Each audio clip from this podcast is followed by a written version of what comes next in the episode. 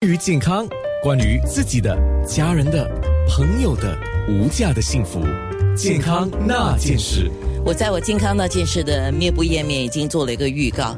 我想很多人对黄褐斑应该有一点认识，但是又很模糊，到底它跟其他的斑有什么不一样？一般上我们都讲黑斑黑斑嘛，或者是有听到人家讲雀斑，然后跟着我就听到一些女性朋友跟我讲，你看，你看，你看我两颊的这个叫蝴蝶斑啊，蝴蝶斑应该就是跟黄褐斑是一样的东西。我们等一下请教医生啊。不过今天特别是要跟你讲的是最近发表在国际皮肤病学的杂志上的一个研究。就发现到黄褐斑，当然过去我们知道可能是荷尔蒙啊，可能是其他的一些因素，但是如果有甲状腺的话，可能也是要注意一下甲状腺疾病和黄褐斑之间，它们可能存在一些关联。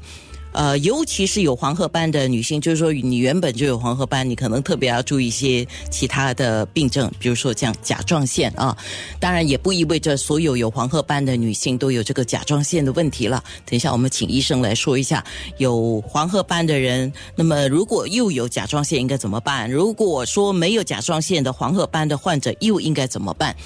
那么就是为什么遇到异常皮肤问题的时候，很多人说啊，我要赶快去找，呃，问朋友啦，啊，朋友就会告诉你这个那个啦，然后就是一般上我们讲的可能叫土方啊、偏方的啊，那有些人可能就去一些，比如说做非瘦啦，啊，是不是可以帮我把这个黄褐斑给去除啊、淡化啊？可是我们要告诉你，医生等一下也会说哈，